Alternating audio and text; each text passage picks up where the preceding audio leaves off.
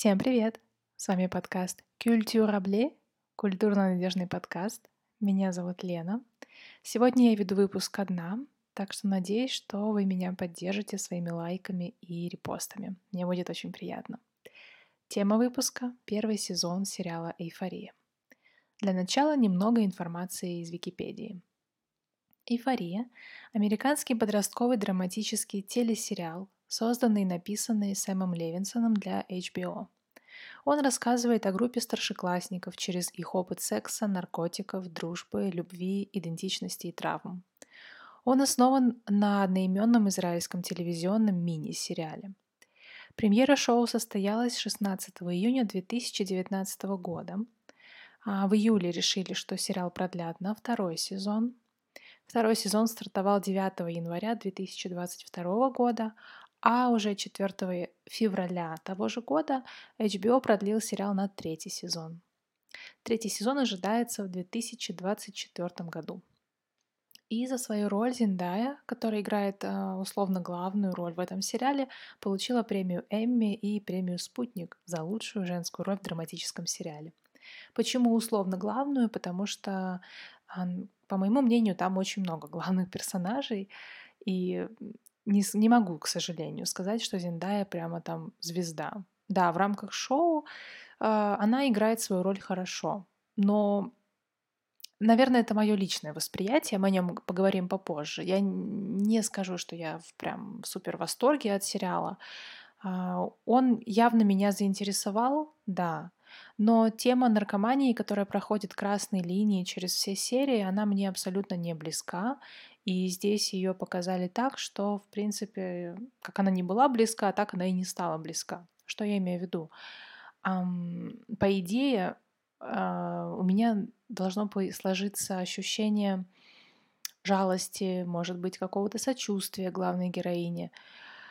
Но нет, мало того, что я себя, безусловно, с ней никак не идентифицирую, так еще и если честно, мне абсолютно ее не жалко, потому что та драма, которую подтянули, которая есть в ее жизни, то, что было с отцом, она для меня по итогу не сыграла, если честно, значительной роли. И объяснение, почему же а, молодая девочка гробит себя наркотой, для меня так и осталось загадкой. Объяснение я так и не получила.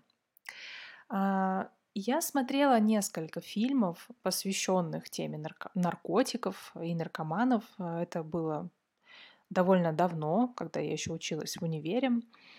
Не скажу, что у меня большой опыт. Я насчитала всего четыре фильма и один сериал.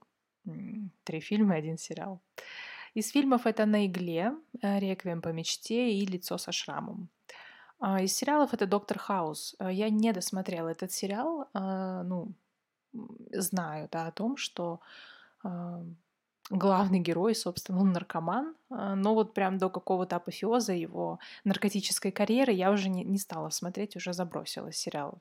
Потому что, на мой взгляд, довольно клишированно он стал. Его стали делать выпуски этих серий, и как-то стало уже все настолько предсказуемо, очевидно, неинтересно, что как-то дальше я не стала смотреть. Но выпуск не об этом. Итак, а, по структуре сегодняшнего выпуска я, пожалуй, расскажу кратко про основных героев, которые вызывают интерес, и у них большое количество экранного времени, а дальше расскажу свои мысли про сериал, что мне понравилось, что не понравилось. А, главная героиня Ру, ее исполняет Зиндая. Не могу, а, как уже сказала, не могу сказать, что это экстра интересный для меня персонаж. Э, Зиндая сыграла хорошо, на твердую четверку, по моему мнению. Это не выдающаяся актерская игра, здесь каких-то экстра эмоций у меня она не вызвала. Кстати, во втором сезоне я начала смотреть второй сезон, а, больше эмоциональных моментов, как правило, они больше связаны у нее с семьей, эмоциональные моменты. Вот. А как-то вот это драматично более раскрылась актриса. В первом же сезоне она в основном ходит э, со своими огромными синяками под глазами и кудрявыми волосами а, в мешковатой одежде, ширяется и пребывает в трипах наркотических. Э, тщательно стараясь вылезти, но при этом всех а, обманывая, что она бросила наркотики, но по итогу все равно их принимает. Ну ладно, окей. А, особо, к сожалению, рассказать тут тоже нечего. Едем дальше. Кэсси. Кэсси — это моя любимица. Откровенно говоря, а, она мне нравится внешне, безумно красивая актриса. В сериале есть э, очень хорошие, откровенные сцены 18+, и вот сцены с Кэсси мне прям очень нравятся, на нее очень приятно смотреть, у нее очень красивая грудь, что же скрывать. Играет ее Сидни Суини.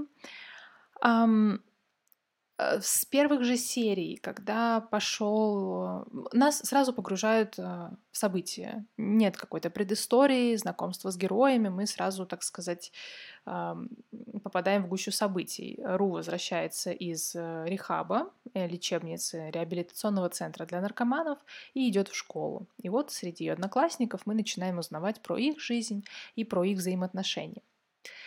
А, и меня, если честно, первая серия с одной стороны, зацепила откровенностью, красивым видеорядом, музыкой. Да, смотреть приятно, очевидно. Но вместе с тем Кэсси стала первой жертвой такого шейминга. Ее э, обсуждали парни за слитое секс-видео. И я подумала, боже, это так цинично, э, потому что парни сами занимаются там сексом направо и налево. Но а, девушкам при этом так делать нельзя. Э, если кто-то ее заснимет, или она сфотографируется в зеркало там в белье или без, эти фотографии попадут э, какие-то недоброжелательные руки, их выложат, и все, у нее и подпорчена репутация. Э, я, если честно, не очень понимаю здесь логику, почему парням можно менять женщин каждые там неделю-две, а девушкам нельзя. По факту сексом занимаются очень много людей, и если кто-то записывает себя на камеру, почему для других это сразу является каким-то триггером, что «О боже, она там какая-то шлюха». Ну, в общем, ладно, это меня очень возмущало, если честно, и э, прям я негодовала по этому поводу, почему такое отношение. Э, как бы как наказание, да, за сексуальную раскрепощенность. Uh, очень... Здесь будет много спойлеров, надо было об этом сразу, конечно, предупредить, но вот предупреждаю сейчас, будет много спойлеров. Когда Кэсси делала аборт, мне ее было безумно жаль, потому что для меня она представляется как э, девочка, как ребенок, который запутался а, со сложными отношениями с родителями. Мама ее очень такая личность, э, неординарная, скажем так, но ей очень мало уделено реклам... рекламного времени, э, экранного времени. Отец наркоман такой не особо приятный. Ну, в общем, сложное детство. Там у них у всех плюс-минус сложное детство. Но для некоторых все-таки сложности, на мой взгляд, подсасаны из пальца, будем честны. Потому что есть э, сложности и побольше, если честно, в жизни. Ну да ладно, это все подростки, они все воспринимают гипертрофированно, для них это все более, самая большая драма в жизни, и как бы да, тоже можно понять. В общем, сцена с абортом меня прям зацепила, мне было безумно жаль ее. Вот, я считаю, что в таком раннем возрасте, конечно, такие испытания лучше, чтобы девушки их избегали, тем более, что парень, который с ней спал, Маккей, о котором речь пойдет дальше, э, не сильно как бы участвовал в психологической поддержке ее. Ну ладно. А, Маккей. Довольно интересная история его. Э, отец э, внушал ему, что карьера это самое важное в жизни, и на мой взгляд, когда я смотрела, я понимала, что да, с одной стороны, таким подходом жестким, там, тренировками с самого детства, когда ребенок не особо не играет, не общается с одноклассниками, он вечно там э, должен хорошо учиться и заниматься спортом, да, вот отец видел его э, футболистом. Э, такой подход может вырастить чемпиона, но с другой стороны, он может сильно сломать. И было очевидно, что Маккей, он не боец по натуре, он стеснительный, он такой мальчик с пальчик, он сам, да, про это говорилось прямо открытым текстом, что он стеснительный, но вот победы какую-то придавали ему уверенность. И когда он столкнулся в старшей школе с конкуренцией, что есть другие хорошие игроки, вместо того, чтобы следовать советам отца и стараться больше заниматься, усерднее как-то там техники оттачивать, он решил, что он такой себе футболист, что он никогда не станет лучшим, потому что вокруг э, другие, как, о боже, оказывается, вокруг другие люди, которые тоже умеют играть в футбол. Вот это неожиданность. И вот и в тот момент он еще знакомится с Кэсси и совсем забивает на свой футбол. чем очень расстраивает папу. А, вот. Э, ну, столкновение с реальностью не очень приятно, безусловно, но опять же, если ты растишь чемпиона, нужно об этом позаботиться заранее, потому что конкуренция, она есть везде, тем более в спорте, и немного жаль а, бросать годы тренировок а, из-за того, что ты счел себя недостаточно хорошим. Так что батя тут точно не дотянул а, в своем воспитании идеального солдата, скажем так. Поэтому, ну вот такое. Ну и то, что он, с одной стороны, а, удивлялся, почему Кэсси э, так не уважает себя, что ее там шеймят за эти секс-видео, что она готова давать любому парню, который на нее взглянет. И тут же вот с этим абортом история, в общем, мне не понравилась. Нейт. Очень харизматичный персонаж, актер очень хорошо играет. А, это классический пример абьюзера. От начала до конца Нейт э, совсем не меняется. А, я подумала, внимание, спойлер, что он будет с Джулс, и у них все будет хорошо, но нет. А, он вообще супер такой психопат, который хладнокровно и расчетливо действует, подставляя своих товарищей, шантажируя. Это он там источник всего шантажа в сериале. А, у Нейта, ну, скажем так, тоже тяжелое детство. А, его отец, Кэл, он а, извращенец. Можно даже сказать, что сексуальный маньяк. Про Кэла будет чуть-чуть попозже. И не мудрено, что с таким папашей, собственно, сынок тоже недалеко ушел, но он старается, но у него плохо получается, и вот это вылилось в такую психопатичную его жестокость, хладнокровность, расчетливость. А, он использует людей, не обращая внимания на их чувства, и сам как будто тоже ничего не испытывает, кроме а, привязанности болезненной к своей девушке Мэдди. Э, их пара, Мэдди и Нейт, это просто идеальный пример абьюзивных отношений. Я понимаю, что очень часто в кино воспевают именно такую любовь, когда э, пара внутри ругается, ссорится, они даже могут драться, потом у них страстный секс, потом они, она, не дай бог, на кого-то посмотрела, он уже летит на нее с кулаками, ну и так далее. В общем, это все очень динамично, но э, до нормальных отношений там как до Китая, поэтому это плохой пример. Кто смотрит, будучи несформированным подростком, такие сериалы, имейте в виду, это очень плохой пример отношений. И долго так... Ну, конечно, может продлиться, пока один другого не убьет. Но вот ничего романтичного на самом деле в этом нет. А, офигенная замут с изнасилованием Мэдди Тайлером. А, бедный Тайлер, пострадавший в этой всей истории. Я не ожидала, что так в итоге все развернется под конец сериала, что э, Нейт так воспользуется своими ниточками, которые он на- начал плести э, в первых сериях, и в итоге это все может вылиться вот в такое, что чувак э, попадает, ну, практически он имеет шанс попасть в тюрьму. Здорово э, за то, что он не делал, и э, Нейт подставил Тайлера. Не знаю, имеет ли смысл это все рассказывать. Наверное, посмотрите сами. Но, в общем, это хитроумная комбинация. Это, конечно, я снимаю шляпу перед ним. Очень круто все сделано. Я бы такого никогда бы не додумалась. Ну, я и не психопат, собственно. Поэтому, наверное, не додумалась бы. Но вот э, прям смотреть безумно интересно, но при этом страшно, что где-то действительно ведь есть такие люди, кто вот таким шантажом и э, нечестными всякими моментами э, заставляет людей страдать. Кэл. Кэл — отец Нейта. Мама упоминается там буквально 2-3 секунды, поэтому поэтому про нее говорить не будем. Мама и брат, у Нейта еще есть брат, в котором отец разочарован, и вот он на Нейта возлагает надежды, что тот станет там самым сильным, что он должен заботиться, чтобы никто ни, ничего на него не накопал и прочее. Вот этому он учит маленького сына. А у Келла самого Орлиса очень в пушку. Он уже взрослый дядечка, который занимается сексом а, с разными людьми, с подростками, с мужчинами, с женщинами, с транссексуалами и прочее, прочее. Снимает это все на камеру. На, как правило, секс у него в виде не прям БДСМ, но такое, как бы не просто для любви. Он может там и побить, и как-то оскорблять. Вот это ему все нравится, подчинять, как, когда ему подчиняется, вот ему нравится. Ну и так далее. Вот, и, собственно, его коллекцию этих видеошедевров находит маленький Нейт и быстренько смекает, в каком порядке они разложены, как их посмотреть так, чтобы папа не заметил. Ну и, в общем, да, с детства это все впитывает. А, разговор Кэлла с трансом в гостинице, когда он пришел, э, чтобы с ним заняться сексом, и в итоге стал плакаться этому парню а, о том, что вообще его дети ужасные монстры, э, они полны ярости, и он где-то что-то упустил, не выполнил свой родительский долг, и он хочет, чтобы его обняли и погладили по голове, а, показывает, что за всей этой маской самоуверенности скрывается вот маленький мальчик, просто который запутался который хочет внимания и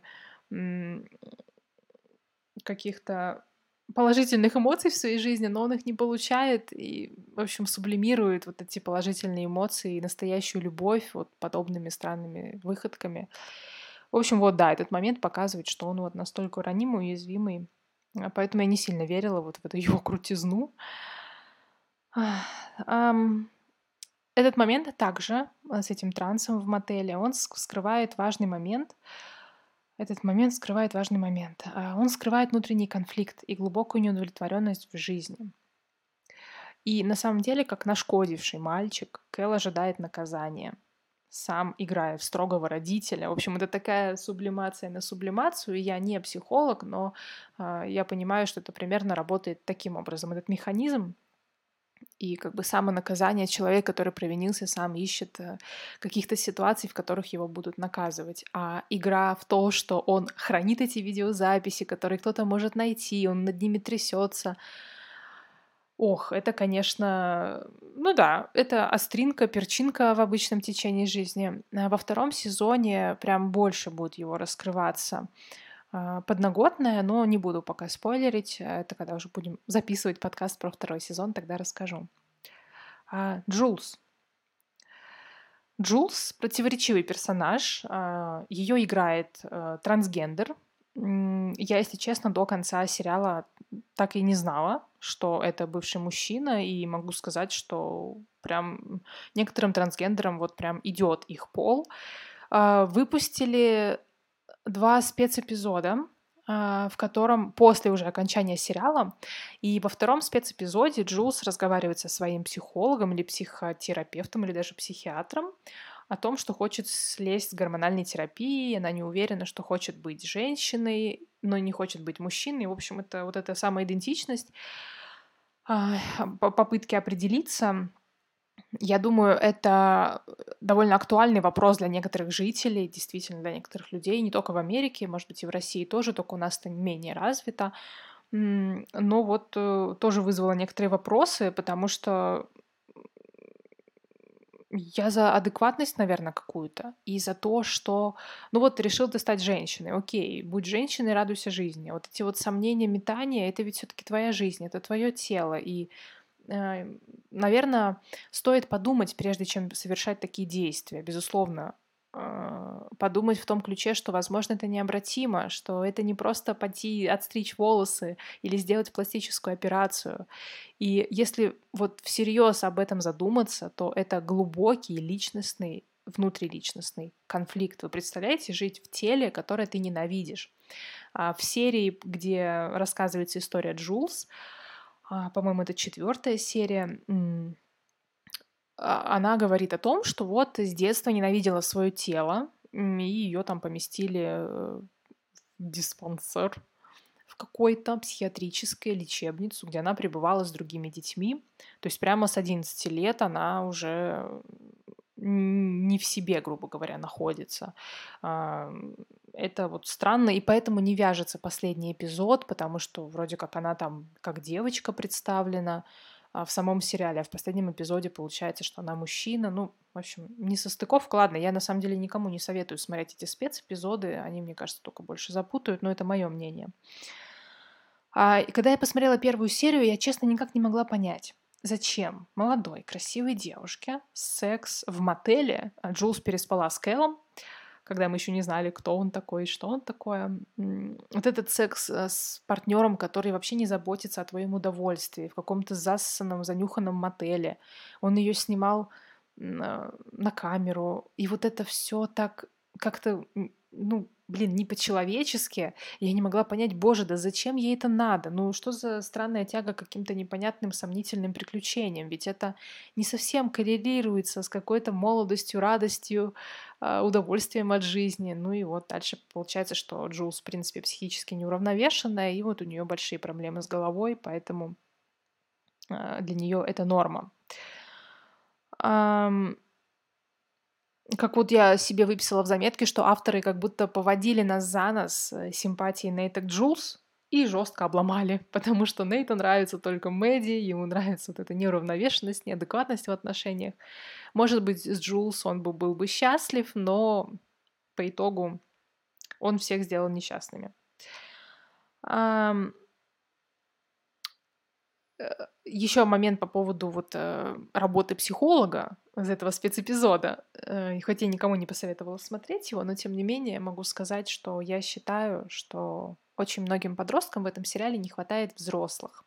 Они присутствуют в их жизни, но они либо какие-то серые невзрачные, либо прямо супер антипримеры, как Кэл, а, отец Нейта, и не хватает какой-то стабильности, какой-то определенности, когда подросток метается, у него драмы, у него какие-то проблемы, а, и он не может их ни с кем обсудить. Его друзья, одноклассники тоже в каких-то проблемах, кто-то кого-то шантажирует, у кого-то там проблемы с сексом, у кого-то э, нет и прочее, прочее. И это довольно все тяжело выносить, и поэтому здорово, когда есть взрослый, с которым можно пообщаться, взрослый, который сам свою жизнь построил, и он, смотря на него, дети начнут тоже понимать, что в целом жизнь это не какой-то набор страданий, череда каких-то э, ужасных событий, шантажа, и насилия и прочее, прочее, что вот нету для них этого примера светлого, и поэтому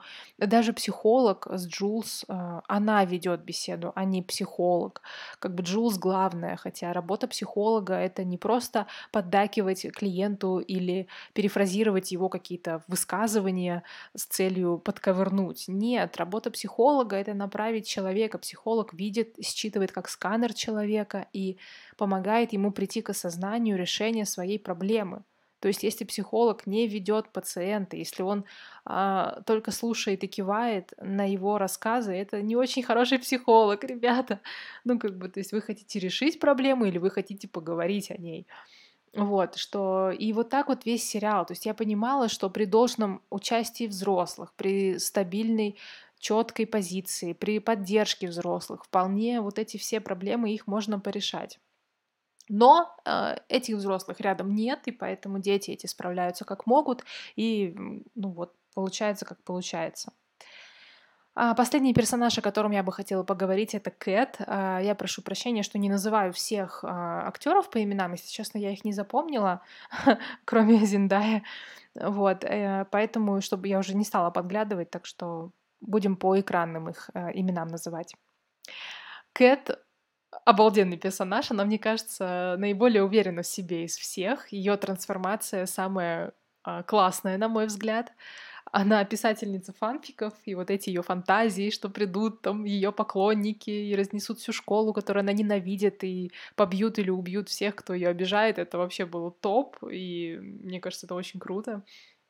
И потом, когда она решила раскрепоститься и поменяла стиль в одежде, стала привлекательной, уверенной в себе, а, это очень крутой поворот. Какой она сделала профит а, выгоду для себя из того, что слили ее видео первого раза. Боже, она занялась сексом первый раз, и чел ради прикола слил это видео в интернет, и все ее стали за это шеймить. И как она в итоге этот вопрос разрулила, мне кажется, это очень круто. А, Еще и смогла открыть для себя заработок на подобных видео. Вот, можно поучиться, на самом деле, как выходить из таких скользких ситуаций. А, эм, ну еще есть Лекси. Лекси приятно разбавляет атмосферу своей невинностью и наивностью. А во втором сезоне у нее будет больше экранного времени, будет поинтереснее чуток смотреть. Вот пока она такая серая мышка, скромняшка, милашка, она очень выделяется на, на фоне всех остальных, уже таких прошаренных и опытных. Это все, что я хотела сказать по поводу персонажей. Э, основные вехи сюжета, в принципе, я тоже уже проговорила. Я считаю, что нет смысла пересказывать каждую серию. Их там всего 8 и два спецэпизода. Вы спокойно посмотрите. Они там в среднем по часу идут. А, могу сказать свои впечатления по поводу сериала. Что мне понравилось? Мне понравились цвета, работа художника, постановщика гениальная. А, монтаж очень динамично, э, ярко, нирвана, но при этом не затянуто. Смотреть реально интересно, и даже час спокойно можно выдержать, хотя это половина от полнометражного фильма, к примеру. А, провокационность. Я люблю откровенность, э, которая в рамках жанра, да, если, допустим, а, формат шоу позволяет, почему бы нет, э, показать все как есть, не приторно-ванильно, там, как в «Сумерках», да, «Сумерки» я сердечно люблю, а вот прямо как есть. Э, все эти письки-сиськи, все вполне себе физиологично, приятно смотреть а, нормально. Вот это нормально. И тела там нормальные, обычные, не, ну, не модели Victoria's Secret, мои любимые, конечно, но вот я об этом имею в виду, про нормальность. Если честно, я бы слоганом сериала сделала фразу, которую я себе выписала. «Береги репутацию с молоду». Вот, я бы предложила его в качестве слогана. А, потому что э, по, по факту весь сериал — это баланс этих бедных подростков, которые предоставлены фактически сами себе, баланс между э, желанием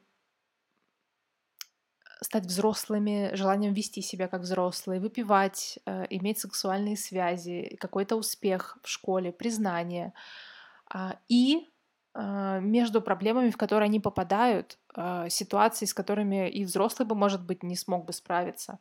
Им приходится иметь с этим дело. И вот это вот, как бы они на этом балансируют, это все очень шаткое положение. И поэтому получается, что за какие-то ошибки, которые они совершают, а, они жест, жестоко расплачиваются. Тот же шантаж, основанный на том, что вот, я солью твои голые фото в интернет, и, как говорит Нейт, ты там никогда не найдешь работу, ты вылетишь из колледжа, э, и вообще тебя запишут в преступники, и вообще, и вообще, и вообще, все будет ужасно. И я думаю, боже, это всего лишь голые фотки. Ну, ну то есть они подростки, они изучают себя, пробуют там сексуальность, э, кто-то определяется с ориентацией. И очень жестоко миру, который э, поощряет раскрепощенность, как Джулс говорит, Кэт, что это не 80-е, трахнись уже. Ну, то есть такая культура, что вполне себе не нужно беречь девственность там ни для какого мужа, вот, э, нужно наоборот э, спать с как, с как можно большим количеством людей, чтобы там какой-то опыт получать, да. И вот эта же культура жестко осуждает и порицает этих детей, которые э, сфоткались голыми, там сисечку показали или их засняли на видео против их ведома. И вот это все какой-то порочный клубок, в котором, наверное, проще не участвовать, чем потом разбираться, потому что вот потому что что, как мне кажется, будущего вот у подобных экспериментов оно не очень будет радужное. Я так думаю. То есть, да, пока ты подросток, можно экспериментировать, но там явно показано, что эти дети, они прям переходят грань. И когда там в 17 лет э, Ру обдолбалась наркотой, лежит в собственной моче и рвоте, ну, здесь явно что-то не то. То есть она еще ребенок, и подобное поведение это сигнал, наверное, родителям к тому, что, блин, ребят, вы что-то не так делаете, ну, конкретно к ее маме. Но при этом, когда ее сестра начинает тусить, даже еще не пробовать наркотики, Джи, то Ру тут же бежит, надев плащ, что я свою жизнь угробила, я тебе не позволю это сделать. Блин, тебе всего 17, какая жизнь? То есть я понимаю, вот поэтому, наверное, меня сильно подростковые драмы эти не цепляют, потому что я понимаю, для меня не все дети, и э, мне просто очень жаль, что у них уже такой опыт есть, вот честно. Э, я считаю, что не должно быть такого, это неправильно, и просто жаль, что вот так. Больше особо про наркоманскую тему сказать нечего, потому что мне она не сильно близка, и э, когда я готовилась к этому выпуску, то я пересматривала сериал на перемотке, и я прям с удовольствием перематывала все эти наркоманские излияния Ру, ее ложь там в этом клубе анонимных наркоманов, ну, потому что, блин, я понимаю, что да, безусловно, есть такие люди, это большая проблема, э, но это же твоя жизнь, твое тело, и для меня странно не заботиться о себе, для меня странно разрушать свою жизнь.